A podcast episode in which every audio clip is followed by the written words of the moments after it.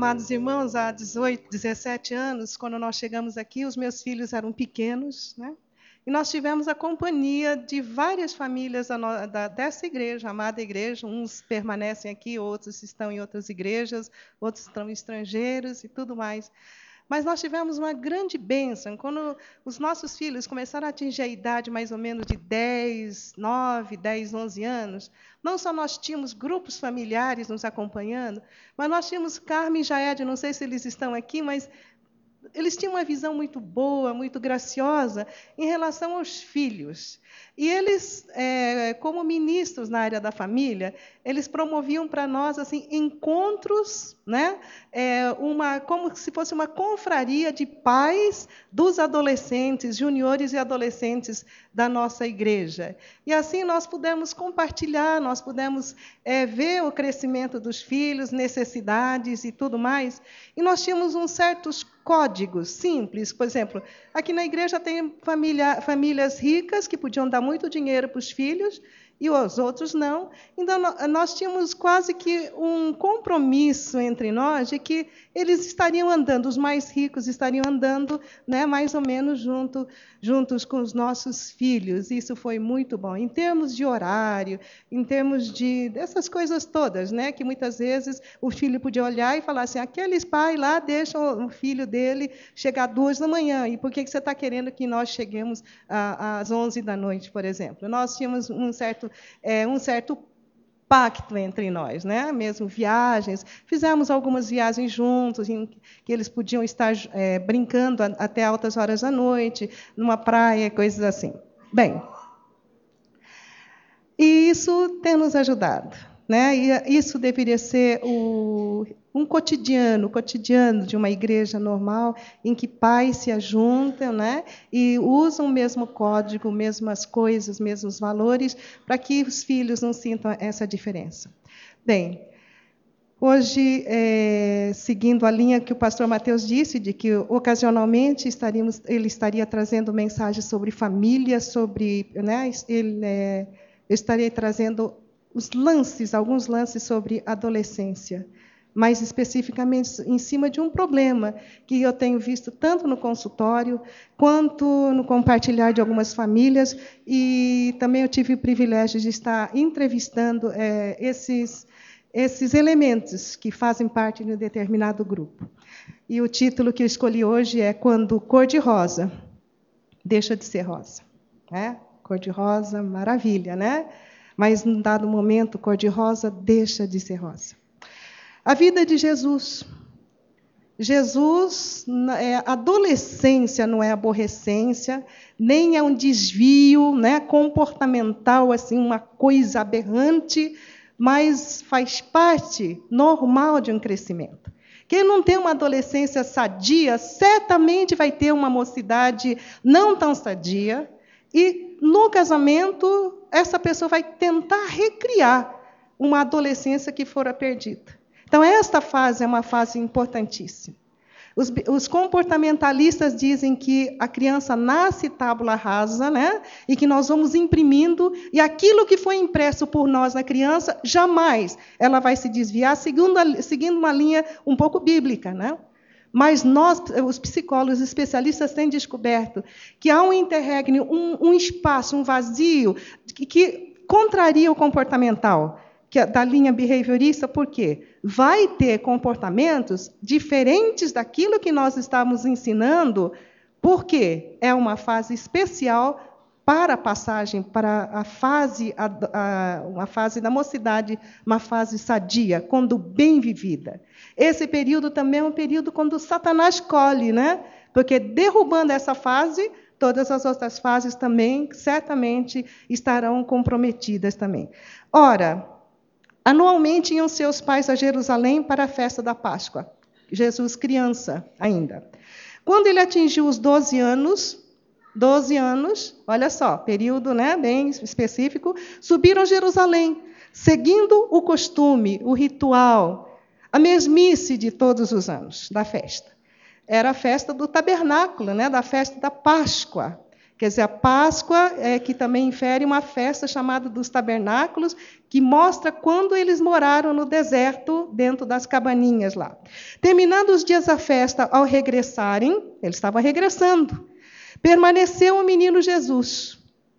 Houve uma permanência, houve quebra de uma rotina. O inesperado aconteceu, o indesejável, o, o não planejado acabou acontecendo.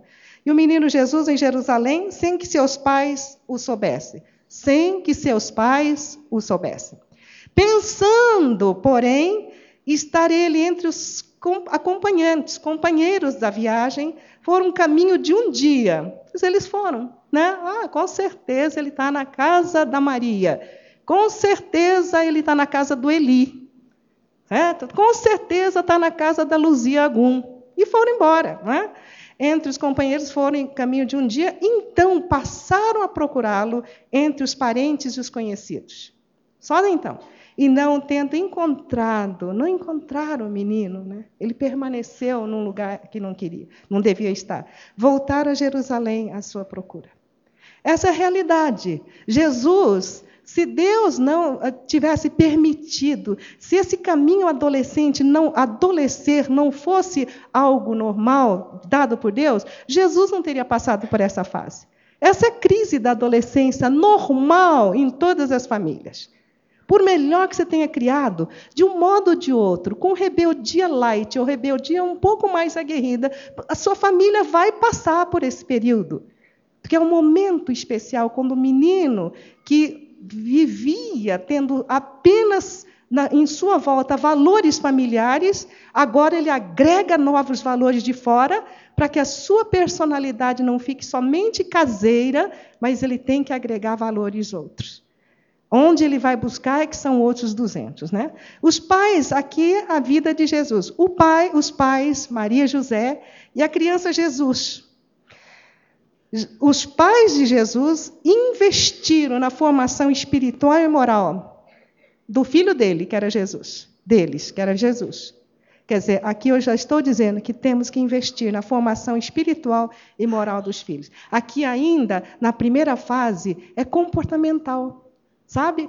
Aquele caminho que você ensinou Futuramente, mesmo que ele se desvie, ele volta, porque ele foi é rato de laboratório, foi comportamentalizado a pensar, a agir. Se você apenas passou valores, letras que matam, ele vai ter letras que matam dentro dele, mesmo sendo letras bíblicas. Mas se você passou uma letra, o logos que é vida, mais uma vida de piedade, uma vida de paixão, a paixão por um Jesus grande, paixão por Jesus que opera nos pequenos detalhes, através da busca. Aí a criança aprende a amar aquele Jesus que é um mistério, não é? Que é um abrigo, que é segurança, que é amigo, que funciona, um Jesus que funciona. Então, na primeira fase, como é importante né, a gente investir maciçamente, escrevendo na porta dele que Yahvé, Senhor Jesus, Senhor Deus é o único Deus, escrevendo na porta da geladeira, escrevendo na, na, na lancheirinha dele, mas escrevendo no coraçãozinho dele que o Yahvé é bom que o Yahvé é misericordioso, que o Yahvé ele usa de misericórdia, de graça sobre você, criança pequena, mas sobre toda a família e sobre a igreja do Senhor também. Então nós estamos não só escrevendo nos umbrais da porta essas coisas, mas sobretudo no espírito, na alma, na mente dele, que existe um Deus que é diferente de um Buda como eu fui ensinado a acreditar. Totalmente diferente. Né? Não só investir na formação espiritual, mas moral. Moral do sujeito. Né? Que o roubo é roubo. E que o roubar incomoda ele. Como também ensinar a não mentir, que mentir incomoda a ele que tem o Espírito Santo de Deus que não é bom para ele. Que não é bom, não, porque os pais acham que não é bom, mas não é bom porque não é bom para ele, porque aquilo é um veneno que entrou dentro dele. Formação moral é isso daí.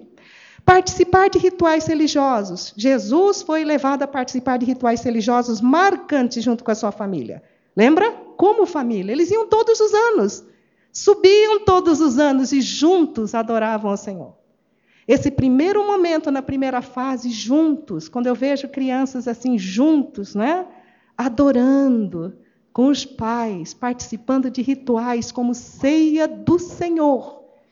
Então, que a ceia do Senhor não se resuma apenas a um pedaço de pão e a um cálice, mas que a criança entenda que existe um mistério, que existe o sagrado, que existe aquilo que vai além de uma festividade onde se canta, onde se toma vinho e pão, mas que há algo muito mais profundo de um Jesus que deu o seu próprio corpo por nós e que todos nós temos um pedaço de Jesus.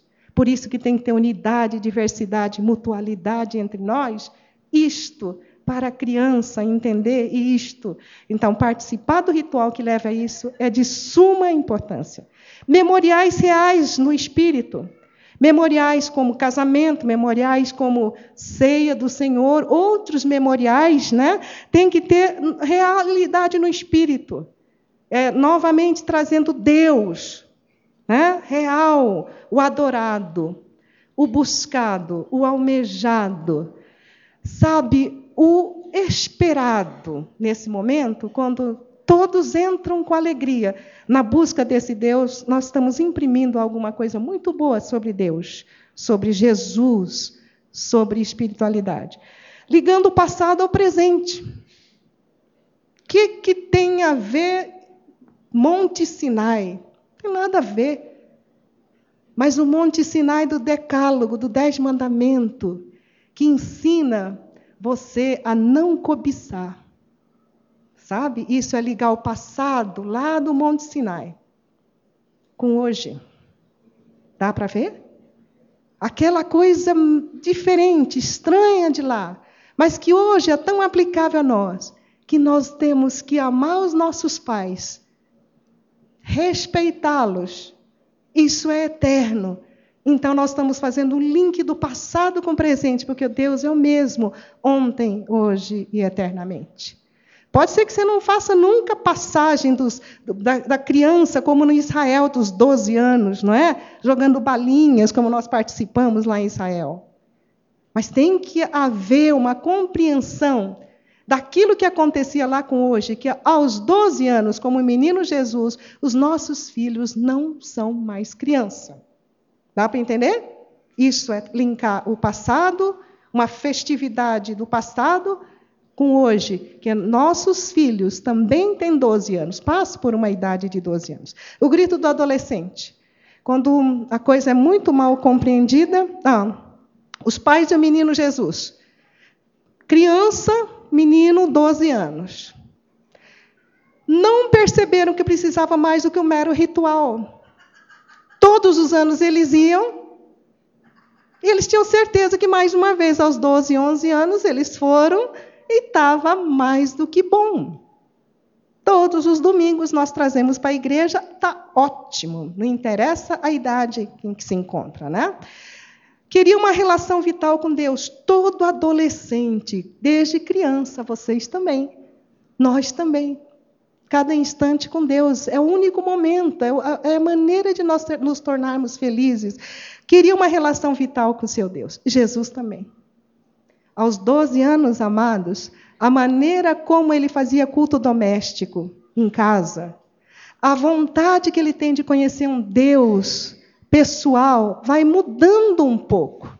É processual, um crescimento. A transcendência é um pouco maior também, ou pelo menos os questionamentos que outrora né, eles, esse rapaz ou essa criança não tinha, hoje vai ter.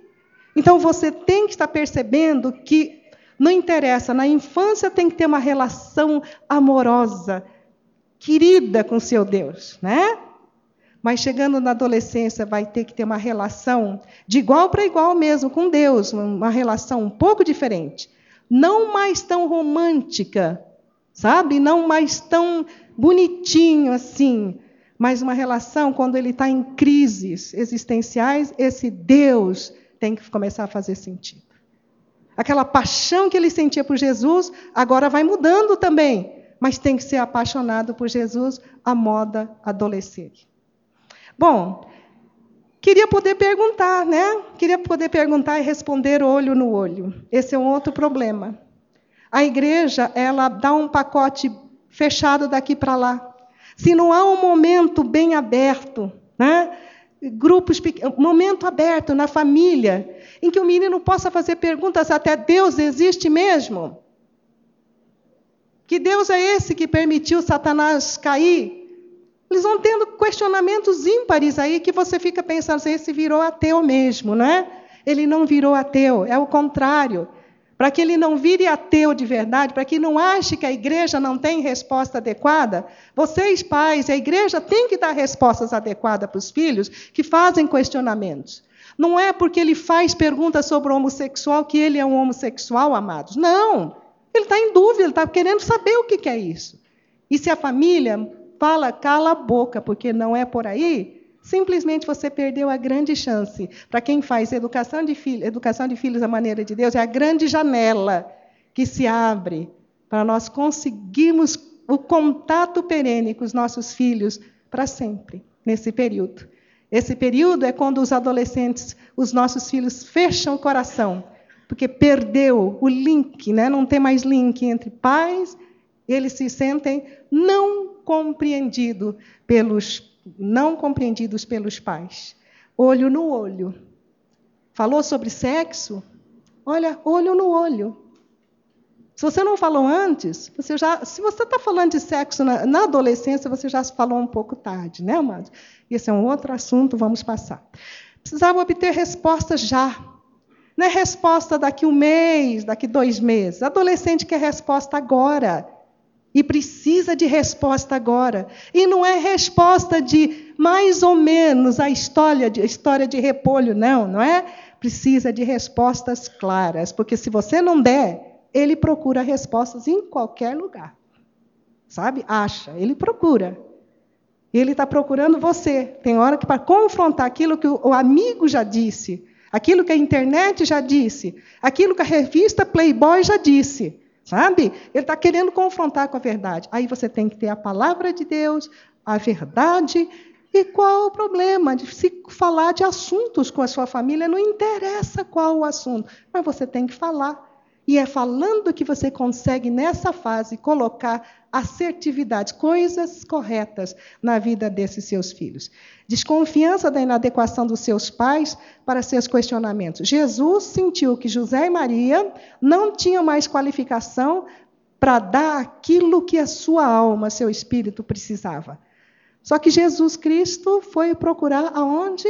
No templo, na casa de Deus. Só que os nossos filhos não estão procurando, né, muitas vezes, na casa do Senhor.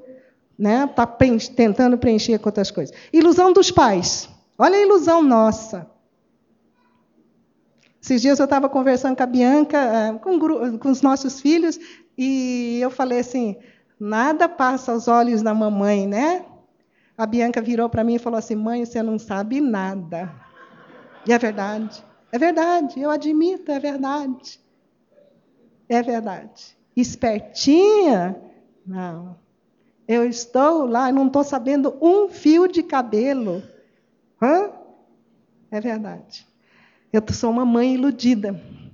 Sempre esteve conosco, e assim será na adolescência. José e Maria, sempre Jesus estava comigo, conosco.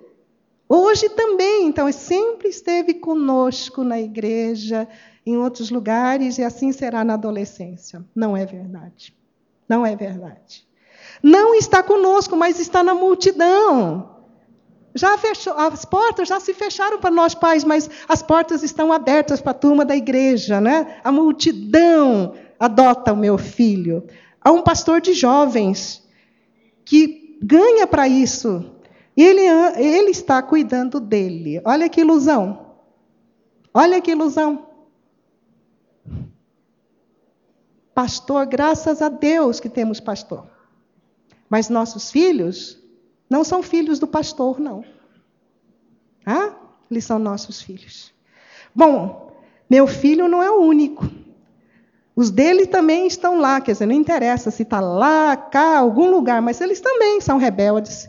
Eles também têm, né, fazem isso, falam aquilo, não fazem, não, não deixam de fazer coisas, ou fumam também, né, fazem um monte de coisas que vocês sabem.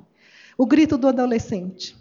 Quando chega nessa fase em que a igreja não dá esse respaldo, quando a família não dá esse respaldo, a sociedade também, em certo sentido, não consegue dar, o grito do adolescente vem aparece em forma de fuga.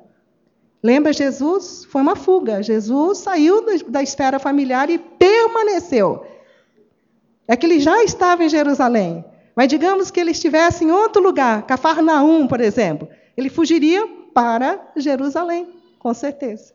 Né? Então, olha, foge para que a mesmice, o não respondível, né? o inadequado para responder, seja evitado buscando alguém que possa responder contra o tradicional, todos os anos, mesma coisa, mesmas tendinhas, mesmas comidas, mesmas leituras do, do, do Pentateuco, né? aquelas coisas todas. Ele se torna rebelde. Lembra de Jesus? Meu filho, nós estamos preocupadíssimos com você, meu filho. Maria chega e fala assim. Aí ele usa de quê? Oh, mãe, me perdoa. O que, que Jesus falou? Ah, ele usa de uma senhora ironia, né? Acaso a senhora não sabia que eu deveria estar na casa do meu pai buscando das coisas do Senhor? Parece uma frase tão espiritual, mas olha, é jocosidade, é uma ironia do adolescente em cima da mãe. Mãe, oh, hello, acorda. Está entendendo? Foi isso que ele quis falar, né? Bom, deixa esse negócio para lá. Vícios, comida, palavrão, né? Tem, Jesus era viciado, ou pelo menos linkado, desculpa, com todo carinho, às questões de Deus, porque ele era o, no, é o nosso Senhor, né? Claro, isso tudo, você está vendo que se essa ironia, ou permanecer sem avisar a mamãe, o papai, fosse pecado, na, na verdade Jesus teria pecado, mas está vendo como que não é? Está vendo que é uma situação comportamental né, totalmente entendido por Deus. Senão, não, não teria sido o nosso Salvador. Mas tem vezes que a pessoa grita comendo muito, tendo anorexia, né? palavrão, drogas, etc., etc. E entrando, ficando viciados em internet e tal, jogos, depressão, estresse. Devaneios também. Tem adolescente que não sai de casa, não procura amigos, mas tem um universo paralelo, que não chega a ser esquizofrenia, mas são pensamentos totalmente para, né, paradisíacas, onde ele cria o seu universo, mas não que ele seja esquizofrênico. A busca de alternativas, grupos de amigos, mudar para entrar na tribo, atividades esportivas, culturais, essas atividades em excesso, culto, mutilação do corpo, né? um culto vai para a academia, corre, faz aquelas coisas todas, ou também passa a se automutilar com muita comida, colocando coisas no corpo, e essas mutilações de não cuidar do seu corpo também. Fontes erradas. Seu filho, meu filho, seu filho, nossos filhos, né, estão buscando. Não querem ir para contra coisas lá de fora demais. Então procura igrejas legais onde eles possam ser entendidos. Especialistas legais. Eu sou uma das psicólogas que eu tenho muitos, né? Uma das que tem muitos muitos mesmo. Eu louvo a Deus por isso. E olha a minha idade, mas eu louvo a Deus por isso. Eu tenho vivido nesse universo dos adolescentes. Mas adolescentes, no começo procura psicóloga legal. Mas eles não estão procurando uma irmã legal. Sabe, uma psicóloga que passa a mão. Eles gostam quando eu começo a falar das realidades e começo a confrontá-los. Aí eles ficam meus amigos para sempre. A minha família sabe disso. Por quê? Eles procuram especialistas legais, mas no fundo, no fundo, é grito de socorro. Eles estão procurando alguém que fale a verdade. E é isso que eles estão procurando.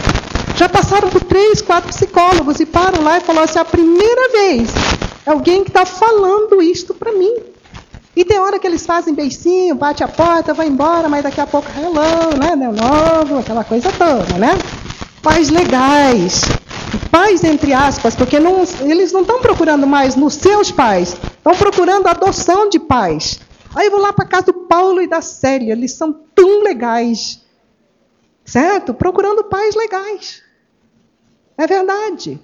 E não estão procurando só comida e um Paulo ou uma Célia, que é muito amoroso, casal amoroso. Estão procurando palavras, no fundo, no fundo, palavras diferenciadas dos seus pais. Estão procurando uma resposta muitas vezes, não é? Parceiro legal. Se um adolescente está grudando em você, meu amigo, minha família, olha, assista com carinho mesmo sem colocar os seus pais, pais dele, na parede para dizer, não, eles não são bons mesmo. Não. não, mas adote temporariamente, porque essa adoção pode ser o período da salvação desse filho que na sua casa, ora, não tem né, uh, um ambiente adequado. Filosofia legal. Filosofia legal. Para preparar essa palestra, eu estava lendo sobre hippie, sobre outros movimentos como do Summer Rio, né, vários movimentos também. E é interessante, eles estão procurando uma filosofia legal, porque muitas vezes a filosofia bíblica ela é muito exigente, né? Quando não vivida no poder do Espírito Santo, na alegria do Senhor, ela é muito, né? A filosofia espiritual, cristã, cristocêntrica, ela é exigente. Eu quero dizer, meus amados, que é só nessa filosofia mesmo, essa coisa de Deus, é onde vocês vão achar felicidade. Onde não tem deformação, né? não vai machucar vocês na alma, nem em lugar, nem fisicamente.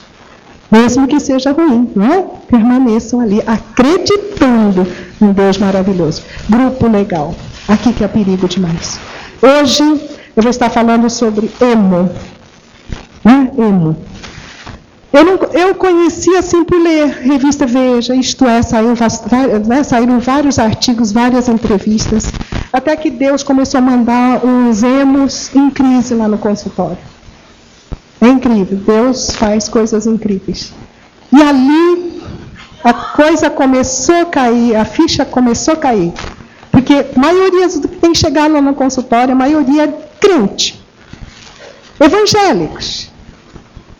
Pessoas que nasceram dentro das igrejas ou aceitaram Jesus Cristo como Salvador e hoje eles fazem parte desse grupo chamado E eu que não conhecia quase nada a não ser por ler revista Veja tal, e eles contando para mim, no olho no olho, sobre a situação deles, é que a, a preocupação veio de um modo tão forte que impedindo, né, pensando em no, maio, que era é, época da família, mas como nós conseguimos uma data antes, estou trazendo. Como nasceu Emo? É uma coisa nova para alguns de vocês, para outros já é sobejamente conhecido, né? Já você já conhece bastante. Como nasceu? Nasceu de um grupo chamado Hardcore, que era emo core, né? era emocional, hardcore, era coração. Então, esse grupo era roqueiro, da pesada. Eu não vou entrar em detalhes que vocês conhecem mais do que eu, é que eu só li, fui lá atrás, perguntei para a turma do emo o que, que era, então eu estou passando aquilo. Se houver mais, por favor, eu não estou trazendo uma coisa fantástica, uma coisa, eu não estou participando com eles. Né? Então, eles gritavam as suas dores emocionais. Eles foram para o pico de agredir cantando e dizendo: Olha, eu sou vítima da situação, mas eu estou gritando para vocês assim. Então, foi para o lado mais irado, entendeu? Mais assim. Vocês são, olha, vocês estão nos vitimando, mas olha, estamos aqui. E foi ali. Mas o coração era de um coração bem machucado. E tinha muito rock pesado e tal. Agora, emo, emo veio da emotional, hardcore, do hardcore, né? Pegou o lado emo, core, e ficou o quê? Um grupo com uma balada um pouco menor, mas nem sempre, porque já pessoas que entendem bem PSE sabem que tem é, muitos conjuntos tão iguais quanto o hardcore. Tá bom? Então, eu estava pensando que fosse uma balada mais leve, mas foi me explicado que não era. Então, mas que fala das suas emoções. Então, a turma emo oh, ficou um pouco diferente.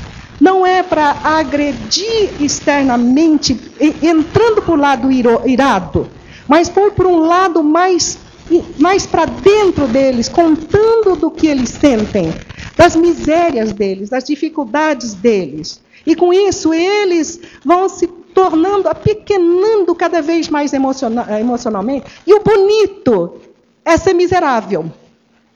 Vocês vão ver nas letras que nós trouxemos uns pedacinhos, nós temos muitas letras, mas o, o Davi, gentilmente, ele selecionou um pouquinho, né, porque não dá tempo também, mas Amados é uma coisa muito estranha. Foram, essas músicas foram também traduzidas por pessoas bem especiais no trabalho com os adolescentes, com músicas e tal.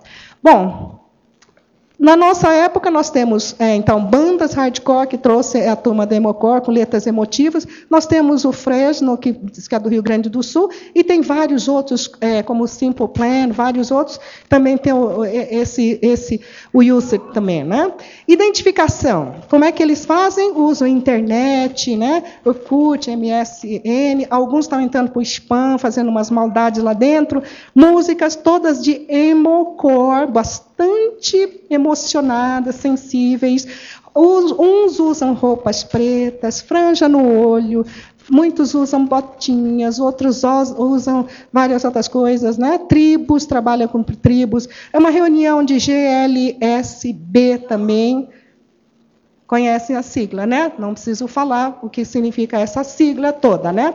Moda emo, uns usam rosa, bichinhos, bonequinhas infantis, Bob Esponja, tênis Matt Rat, All Star, colar e pulseira da Vilma, assim, muita coisa, maquiagem nos olhos, cabelinho tudo assim, né? Tem hora que eles estão usando aquelas camis camisonas assim, pretas, botas, um monte de coisa, jeans e camiseta branca, tem hora que eles estão como né, uma, um homenzinho com a coisa abotoadinha, tem hora que. É, quando eu fui na sexta-feira, eu vi várias moças com tatu aqui atrás, tatuagem, e com aquela blusa branca, assim, bem aqui embaixo, quando a tatuagem fica bem, bem à mostra mesmo. Outras com camisetinha mais assim, cheia de tatuagem no lado de cá, no lado de lá, né? Tem hora que tem a tatuagem na barriga, tem hora que tem a tatuagem em vários outros lugares assim. Então, são eles.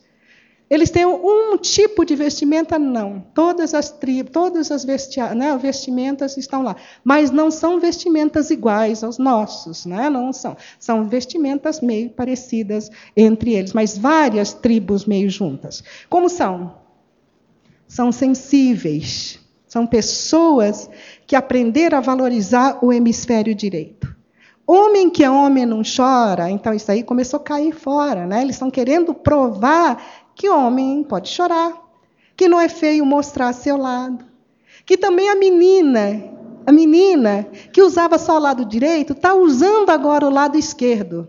Sabe, na entrevista que eu fiz lá na sexta-feira, eu percebi qual o papel, está havendo uma certa inversão. As meninas estão começando a ficar fortes, aconselhando e tudo mais, e os baixinhos estão todos se fragilizando. Né? Falta de figura masculina. Geralmente, geralmente houve a falta de uma figura adequada masculina. Tudo isso aqui, amados, ah, mas eu também, meus pais, amados, eu estou falando deles. Louvado seja o Senhor se você não teve figura paterna saudável e você está na igreja do Senhor, porque não existe uma figura paterna melhor do que Deus, Jesus Cristo. Tanto é que Deus se coloca no lugar de pai, Jesus Cristo, irmão. Certo? Amados, então não é, ah, porque eu não. Eu vou virar. Isso aí é uma desculpa daquelas bem horrorosas. Pais brigados, né? pais separados, em que no, o pai presente, mas também ausente também, tem dado esse tipo de, de, né, de coisas. Pais que Tenta imaginar que seu filho não está com tais problemas também, ele está querendo conversar e o pai se mostra ausente, também vai dando nisso, né? Abertos ao extremo. O que me. Olha, a gente se apaixona no consultório quando você pega um emo totalmente aberto. Porque a coisa pior para quem é psicóloga é conseguir chegar naquele ponto, né? Porque há, há, há mecanismo de defesa, você não quer abrir o coração mesmo. Mas o emo, como está todo dia compartilhando entre eles, cantando cantigas de dores, rezando as preces das misérias, não é? Usando o rosário das coisas que têm né, aprisionado seus corações ou machucado seus corações. Então, o que, que eles fazem? Eles se tornam pessoas facilmente assim. É, como é que eu posso dizer? Sem barreiras, entendeu? Falam a verdade nua e crua. Sexta-feira eu estava fotografando, assim, sabe? Já tenho dificuldade de fotografar. Então, imagina aquele bando de, né, de pessoas lá no Pátio Brasil, eu lá mexendo, entendendo, ah, agora e tal. E peguei várias fotos que eu não trouxe porque eu sei que alguns que eu fotografei são amigos de alguns daqui. E o Espírito Santo mesmo esclareceu que eu não deveria trazer. Bom, amados, aí eu tô, bati foto, sentei à mesa, passou um bando que eu queria, bati a foto. Daqui a pouco o bando se aproxima de mim e falou assim: O que, que a senhora está fazendo? Aí eu falei: Vou apanhar desse pessoal. Eu falei assim: Não, pessoal. Vocês são gracinha demais. Eu lembrei da filosofia emo, né? Vocês, são vocês estão lindos demais. Conta para mim, posso bater mais uma foto? Aí pode. Aí contar. Dentro desse grupinho de quatro pessoas, eu fiz quatro entrevistas. Nós tinha, eu tive um emo legítimo, eu tive outro do. É, qual o termo? Me, me ajuda, do termo do Japão lá. Aqueles que gostam do animo, né, do ninguém, é, do, dos mangas, mas tem um nome. Acho que é o. Como é que é? Otaku. A turma do otaku, né? aí eu fiquei sabendo o que é otaku. Otaku é aquele pessoal que gosta de manga japonês, que gosta dos bichinhos, então usa é, orelha de, de né, orelhas, rabinhos e, e tudo, bota os, os babinhos, um monte de coisa assim, os bichinhos. É uma graça. Os homens também com aquele negócio. Aí eu olhei para a mocinha, toda normalmente vestida, e falei, e você?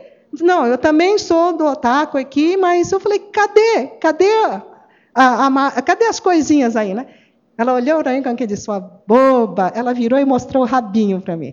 Aí, aí eu bati as, foto, as fotos, né? uma gracinha. Aí eles explicaram, explicaram tudo aquilo que eu já estava sabendo, mas explicaram, contaram, queriam conversar mais é, e tudo. Uma coisa fantástica. Mas entrevistas assim, você sentia aquele coração, sabe, muito aberto e quando eles perceberam que eu não estava, que eu não era jornalista nem nada, aí eles começaram a ficar sem nenhuma né, nada e não quiseram mais agredir, porque no começo eles começaram a contar para me agredir, para me escandalizar mesmo. Quando perceberam que eu estava sem nenhuma outra intenção a não ser fotografar e tudo, aí eles começaram a baixar a guarda e começaram a contar as suas verdades. Verdades que não tem nada de novo aqui, é tudo igual que vocês estão, né, estão sabendo. Então não precisa trazer o que nós entrevistamos, está tudo aí. Eles são abertos ao extremo. E se você for do tipo escandaloso, ai, ai, ai, é que é aí que eles vão majorar o compartilhar. Inteligentes, vocês são sagazes, sabe? Vocês emos são sagazes, pode não ser culto demais. Vocês não estão no patamar daquele grupo que formou hippies, porque lá eram intelectuais cabeções mesmo que estavam naquele grupo, mas vocês são bem sagazes. Vocês são sagazes, espertos demais. Um dos emos que veio no consultório, que não tem nada a ver aqui, né? então posso contar sem problema. Um emo trouxe, é, primeiro, quando viu que também estava sem guarda abaixada, começou a contar tudo. E aí, no final, ela sabia, alguém tinha dito que era esposa de pastor, e ela trouxe três versículos, por isso que eu falo, são sagazes três versículos, aqueles tradicionais que eu não preciso nem contar para vocês. Mas um deles, um que ela mostrou, era muito novo para mim, mostrado pelos, né, por vocês, pelos que tinham bissexualidade ou homossexualidade, coisa assim. Ela trouxe aquele, lembra-te do teu Criador nos dias da mocidade. Mas ela trouxe o, o capítulo anterior, o, o versículo final, que diz assim que tem um período chamado juventude.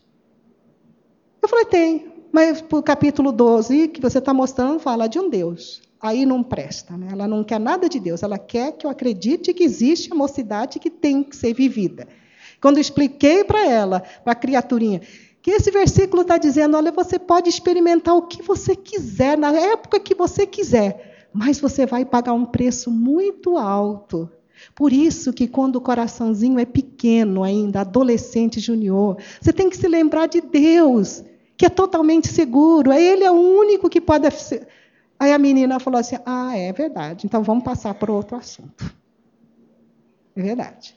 Aí queria por toda a lei que eu assinasse naquele momento né, que Davi era homossexual, mesmo por causa daquele caso também que eu não preciso contar.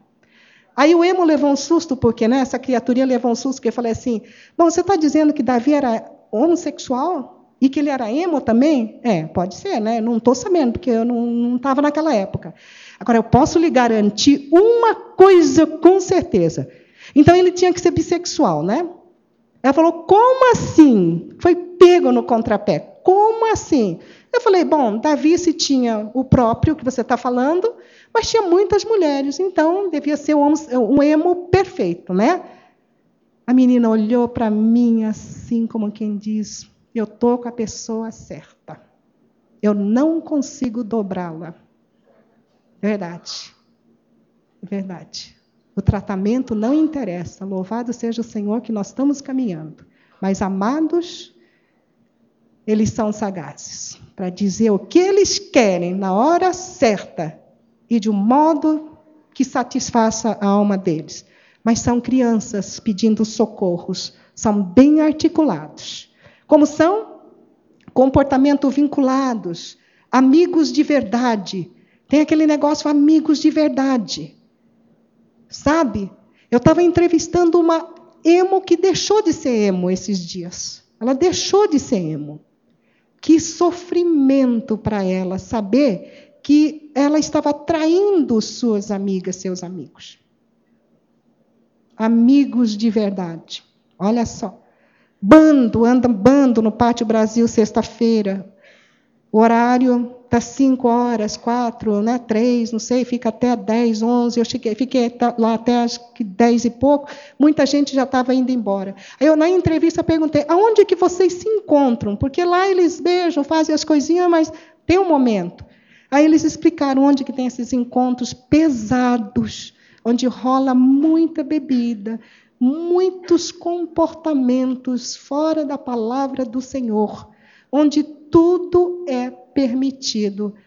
Esses, eles falaram que chamam-se eventos especiais, que eles se comunicam entre eles, eles ficam sabendo com antecedência e tudo mais. Todos os órgãos sensoriais eles estão ativados, todos cheirar, beijar, né? oralidade, audi a, né? questão auditiva, sensoriais, tudo, tudo, visual, tudo é acionado. É a volta, é um revival, é, é o renascer novamente dos hippies, que a filosofia é parecida. Tudo tem que ser usado profundamente para encontrar a felicidade em algum lugar, né? Porque o não poder experimentar é a volta do id, né? É a volta do id selvagem, é a volta de um hedonismo, mas já não mais o hedonismo tão simplista é, como, como o próprio né, no, no caso filosófico, mas é algo muito mais, muito maior nesse momento, com novas roupagens. São insistentes. Sabe? Os emozinhos, informação, são insistentes. Eles descobriram naquele bando a felicidade, companheirismo, unidade, muita. ninguém dedura ninguém, tudo mais. Então, eles sentem vontade de estar entre eles. Quando não podem ir para o Pátio Brasil, eles entram imediatamente em conexão via internet, né? via essas coisas todas. Mas são insistentes. Os pais são vencidos pelo cansaço. Eu quero, eu quero ir, eu quero ir, eu quero ir, eu quero ir. Eu quero aquela roupa, eu quero aquela bota, eu quero aquele tênis, Matt É Matt Rats, né? Estou falando certo? Matt Rats, tá bom? Ou os que não podem comprar esse do Rats, compra All Star. Né? Comprar All Star, tá bom? É, vítima, eles se fazem de vítimas Eles não são agressivos, são vítimas. Ô, oh, coitadinho de mim, né? Autocomiseração. Quanto mais autocomiserar, mais amigos vai ter, mais igual vai ser, né? Quanto mais feio a alma, mais popular é. E quanto mais ousado para contar, vira o rei do pedaço mesmo. Esconde verdade, guarda segredos.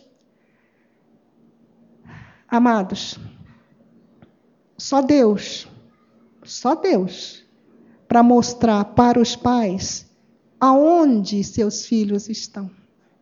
Onde seus filhos estão.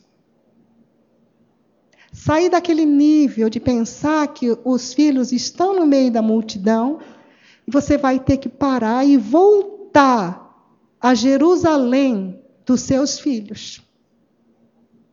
Isso não interessa se está indo para um lado Y ou X. É que hoje eu estou trazendo sobre emo.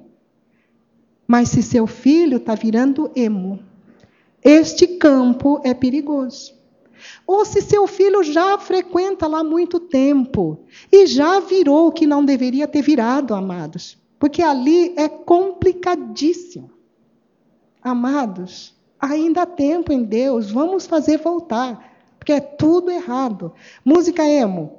Eu gosto, olha as músicas aqui, né? Que todo mundo, essa turma que fala inglês e que está por dentro, né? É, eu gosto que os caras me machuquem todos os dias. Olha que coisinha mais meiga, né, gente? Eu gosto quando eles me chutam. Isso é música do Simple Plan. I am. Ah, sim, eu gosto. Tudo me faz chorar, porque eu, eu sou um emotipo, emotivo. Olha só, essa música que está tocando, tocando, música que aparece naquelas coisinhas no, no computador, quando aparece aquelas brincadeiras emos ou afirmações emos, né? É isso aqui. Músicas até bonitas em inglês, né? Estava ouvindo, mas quando eu vi a tradução, Misericórdia. Outra, é, tem outra música, Davi, eu não lembro mais. Tem outra música, música emo, eu pulei, né? Você já. Um, um, um que eu pulei. Você já sentiu como se fosse entrar em colapso? Você já se sentiu fora do lugar, como se de alguma forma você não fosse daqui e ninguém te entendesse? Você já quis fugir? Você se, se tranca em seu quarto com o rádio ligado e o volume bem alto e ninguém te ouve gritando? Que tipo de emoção esse pequeno filho seu está falando, está se identificando, mostrando através de uma música dessa, não é, amados? Não preciso dizer nada, não é? E aqui eu estou sentindo pais que já têm filhos que passaram, e vocês estão com o espírito meio debo. Olha, amados, é hora da igreja orar. Foi por misericórdia que seu filho não virou né, coisas piores. Você não foi especial mais do que os outros que tão, têm filhos nisso ou naquela área, não, viu, amados? Verdade. Só pela graça do Senhor. Frases emo. O emo tem um estilo de vida compatível. Frases que eles usam, né? Essas frases foram pegas deles lá em Amados. Então vamos lá. Os emos têm um estilo de vida compatível com minha sexualidade. São menos preconceituosos. Porque aqui é não preconceito, é tolerância. Igual hippie, tolerância total. Choro ao ouvir o som que fala do amor. A música me faz lembrar de coisas que vivi ou deixei de fazer. São frases. Ai, que coisa, vamos embora, abraça, né?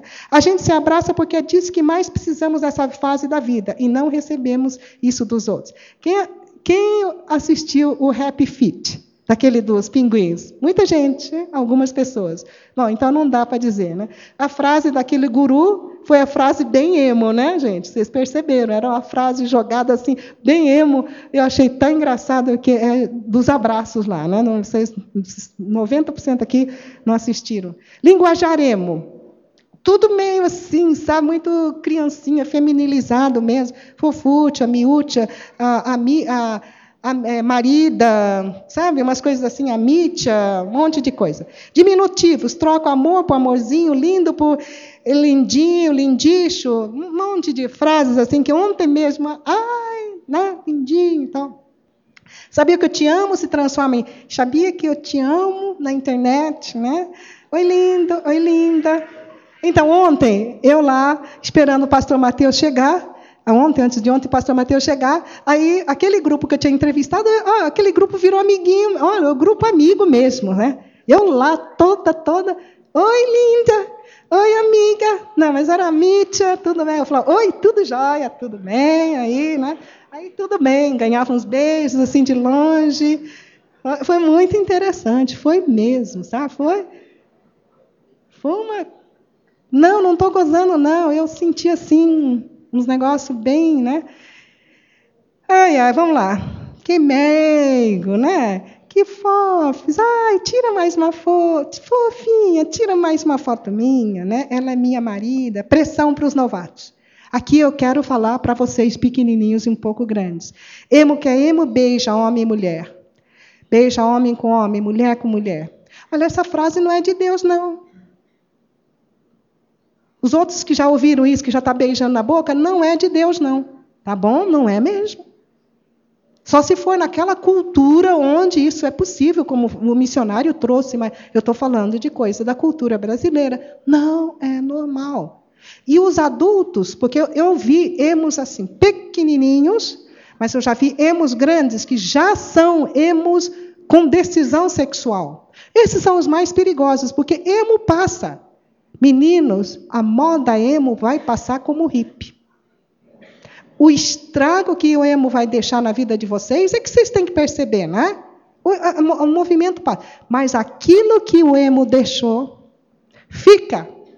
Se você virou de sexo, de concepção sexual, meu, meu essas adultas é que estão iniciando os pequenininhos. Quando a pessoa não faz nenhuma dessas coisas, elas ficam pressionando que criança, isso é coisa de bebê. Sabe, em inglês apareceu várias vezes a palavra kindergarten, jardim da infância. Então eles começam a menosprezar, porque o emozinho pequenininho, eles usam aquelas botinhas, aquelas coisinhas fofinhas mesmo, estão lá. Sabe? A gente vê, eles estão lá em bandinho, não estão fazendo muita coisa. Mas aí vem a pressão. E a pressão vem, ah, você é jardim da infância, não beijou? É do jardim da infância. Um dos emos que eu entrevistei, uma das emos que eu entrevistei um tempo atrás, ela disse que ela foi dormir na casa de uma amiga. E a amiga era emo, eu não sabia, né? Ela eu também não sabia nada, ela era já bem nisso. E com 11 anos ela recebeu o primeiro beijo. Olha que coisa. E aí, a partir dali, a cabeça dela desparafusou e hoje ela se declara claramente bissexual mesmo, sabe? Muito complicado. Amados, quando eu estou contando isso, eu não estou querendo chocá-los, não. Basta eu ficar chocado no consultório ou nas entrevistas. Amados, é para que nós clamemos, clamemos pelos enganos que Satanás tem trazido via vários movimentos e um desses movimentos é um movimento chamado emo. Não é só emo, não. E nossos filhos estão se perdendo. Nossos filhos estão sendo marcados. Se vocês estão cantando que é para todo mundo te chutar todos os dias, Satanás está deixando marcas grandes no seu coração, na sua vida, a ponto de daqueles rapazes que nunca foram emo, mas viraram homossexual, que hoje estão lá no consultório chorando porque não queriam mais ser, queriam ser de Deus, mas não consegue mais. O que, que Satanás fez? Amados, isso é sério. Hoje há tempo de você olhar para aquilo, o movimento é bom, a filosofia hippie ela é ótima. Filosofia é, comunista é lindíssima, tem base bíblica. Só que não presta no sentido hippie, não prestou. Nenhum emo está prestando. A filosofia é bonita, mas na prática não. Bom, vamos deixando isso para lá. Também é normal ver homens se beijando, esquece. Crente emo, não precisa responder. Qual a filosofia subjacente? Mudar a sociedade. Hippies falavam-se mudar a sociedade vigente, capitalista, escravagista, elitista, segregacionária, né, para um igualitarismo total. Isso era a filosofia dos hippies. É nossa época, né? Emo, criar uma sociedade onde insegurança, olha a palavra que entra agora, insegurança possa expressar livremente as dores do coração e o seu ego ser protegido de qualquer crítica. Um era mudar uma sociedade, o outro é se proteger para poder ser, para poder chorar as dores que as outras pessoas não conseguem. Culto de manhã, culto à noite, né? Bonito, programas fechados. Eles entram e um dia pode até virar alguma coisa que nós nunca queríamos. Perigos. Hippies nasceram no movimento jovens e adultos pensantes. Eles eram agressivos. Muitos morreram, mas morreram de bobeira, na hora das drogas. Mas eles eram fortes. Se a gente tirasse fotografia, acho que a Mara devia estar lá nessa época, Nova, experimentasse tirar uma foto, que eles quebravam sua máquina. Né? Eles eram muito fortes. O lado sensitivo foi sendo deixado, era mais na comunidade. Eles criaram exatamente um, um, sistema capitalista, elitista, tudo do mesmo jeito. O que eles negavam, eles começaram a pegar. Mas o emo é movimento de meninos, movimento de meninas, virgens, meninos novos, adolescentes com, com jovens grandes infiltrados. Esse é o perigo. Ambos, buraco negro, tanto hippie quanto os né, caíram no buraco negro, causa desesperança total e decepção profunda. Mas o perigo maior que eu vejo, pelo que eu estava lendo, a hemofobia. Como tem gente que não gosta de homossexual, como não gosta de pessoas mais delicadas, ou não gosta de meninas mais masculinizadas. Olha, muitos de vocês, porque vocês são bandos de, praticamente de anjos, entre aspas, amados. E vocês não têm proteção. Vocês vão morrer, muitos de vocês vão morrer. E quando não muito, vocês vão se matar. Não pelos homófobos, né? Mas você mesmo sente que não tem nada. Você conta, abre o coração, volta para a realidade. A realidade é mesmo. Porque você não passou por Deus você não encontrou Deus. Seu filho emo, vou passar rápido, perceber que ele não está com você mais. O coração não está com você. Perguntar às outras famílias o que está acontecendo, o que não está. Eles podem dar dicas. Como Maria fez, foi perguntar, né? Por acaso meu menino Jesus está com vocês? Olha que carão, né? Voltar e procurar até achar. Maria e José foram, voltaram, ficaram dias até achar. Mostrar que se importa com ele. Maria disse assim: Você não sabia que nós estamos preocupadíssimos procurando? Emo está precisando de palavras verdadeiras de que você se preocupa pelo seu filho que está se afastando de você. Não adianta criticar, não adianta botar de castigo, não. Você tem que mostrar que o filho fugiu, está fugindo, mas você se importa. Que a vida do seu filho é importantíssimo para você. E que o comportamento errado, que vai dar em nada, preocupa, machuca o coração de pai e mãe. Aprender a admirar. Maria chegou, ficou admirada com a sagacidade de Jesus junto aos mestres. Tem hora que os adolescentes vão embora porque nós não admiramos o bonito que eles são, que eles têm, que eles apresentam. Tem hora que eles ainda são bebês. Cala a boca e fica onde está. Ele cala a boca na sua casa, né? Aprender a admirar, admirar, orgulhar e respeitar. Aprender a ouvir e a calar. Tem que aprender a ouvir os adolescentes. E tem que aprender a calar. Maria não retrucou, porque olha, se fosse eu, eu teria botado a mão e falou assim: Fulano de tal. Jesus falou assim: não importava, não, mãe. Que papelão, né? Você não sabia que importava eu estar na casa do meu pai? A minha reação seria calar a boca, né, meu filho? Fora o papelão que você já fez, que eu já passei muita vergonha. Maria ouviu, não entendeu, ficou quieto. E lógica, lógica, né? Vamos deixar isso para outro dia. Papel da igreja. Pequenos grupos ministrando as vidas das pessoas, não sei, faço mínima ideia. Convicção da importância do pastoreio mútuo, também eu não sei. Intercessão dos pais pelos filhos, eu também não sei. Se é importante interceder pelos filhos, eu não sei, não faço mínima ideia. Papel dos pais, responsabilidade total. Será que os pais são responsável? responsáveis? Não transferir a responsabilidade. Será que podemos transferir? Devemos? Não ignorar ou fugir. Será que nós podemos colocar o cobertor na cabeça e dizer: meu filho é, mas não estou nem aí? Unidade marido e mulher. Será que unidade marido e mulher é importante mesmo? Não sei, tem que pensar, tem que Deus falar com o seu coração. Né? Não adianta a gente falar as coisas daqui. Mudança de hábitos familiares. sabe? Mãe que trabalha dois períodos, de repente, não é? Voltar a fazer aquela panqueca, voltar a dobrar a roupa dos filhos. A família deixou de ter um sentido, deixou de ter o cheiro de família. Né? Deixou de ter o cheiro do feijão com linguiça. Deixou de sentir aquele cheiro da sopa quando o filho volta da escola à noite. Né? De repente é isso aí, também não sei. Decisão de agir. Agir como? Agir quando? José e Maria voltaram quando souberam. De repente você já devia ter voltado, né? mas não sei. Só Deus, só o Espírito Santo do Senhor. Malaquias, vamos todos ler comigo. Ele converterá o coração dos pais ao filho e o coração dos filhos a seus pais, para que eu não venha e fira a terra com maldição. Repensando como igreja, como você está aqui, você, como a igreja pode ajudar os pais e os filhos? Sabe, hoje nós temos Universidade da Família funcionando a todo vapor.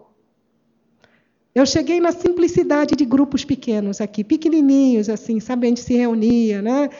comíamos churrasco, filhos de é, os pais de adolescentes junto com os filhos. De repente, é hora de você criar um gueto, aí, uma tribo, um grupo de filhos, pais que cozinham bem, sabe?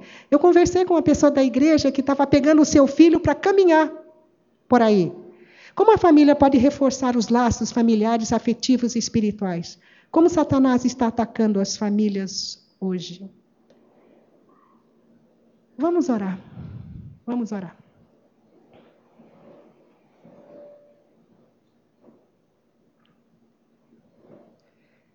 Fale com seu Deus. Talvez seu filho não seja um emo. Sua filha nem seja, nem saiba o que seja emo. Mas diga para o Espírito Santo, Senhor, o que o Senhor quer falar ao meu coração, coração de pai, coração de mãe. ao pai em fuga, qualquer que seja a fuga, ainda há tempo. Fale com seu Deus nesse momento. Meus filhos que estão cheirando Pátio Brasil, estão cheirando casas que têm pessoas emo. Você que já é emo. Ou você já passou do emo, mas você já tem a sexualidade deformada. Amados, o que Satanás veio fazer? Satanás veio para matar, roubar, destruir, deformar.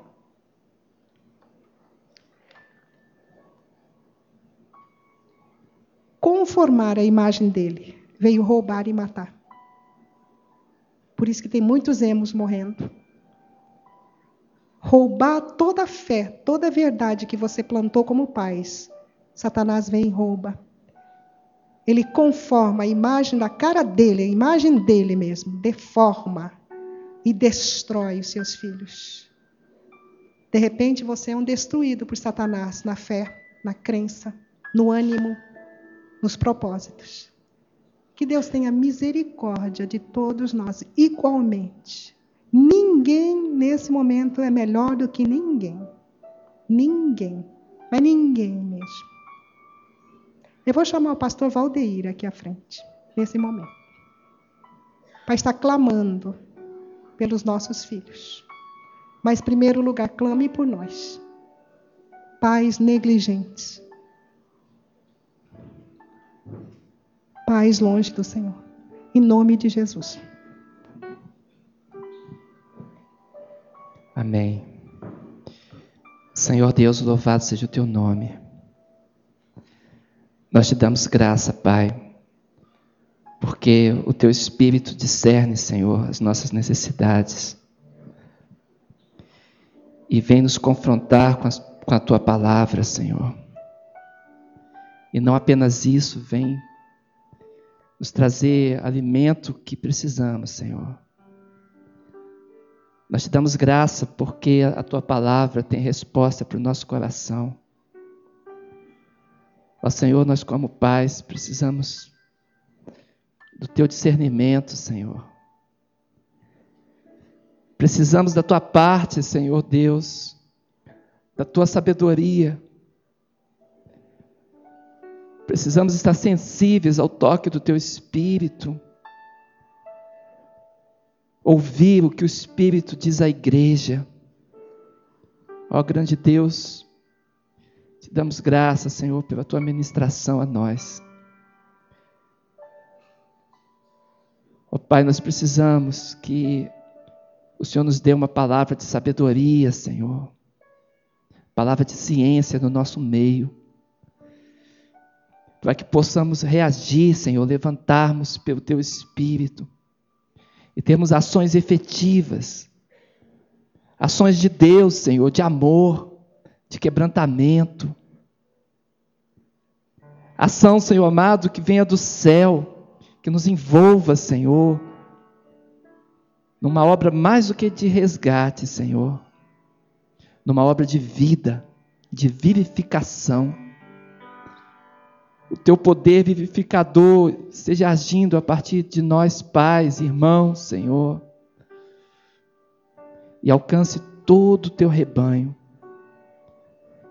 Ó Senhor, os nossos irmãos que são emos, Senhor, ó Senhor, que conhecemos, que sabemos, Ó Senhor, vem curar as feridas, Pai. Vem sanar, Senhor amado. Ó Senhor, essas profundas chagas. Ó Pai, o choro, o clamor, Senhor, de cada irmão nosso. É a dor do nosso coração, Senhor. A resposta não está em apenas se derramar. A resposta está em se integrar com Deus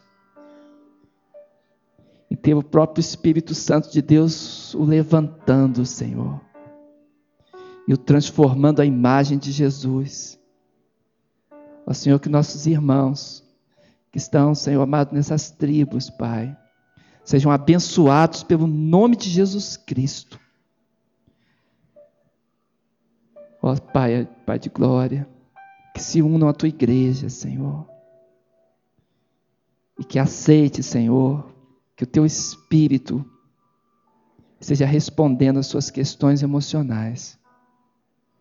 A todos nós, Pai, nós clamamos pelo nome de Jesus a tua operação.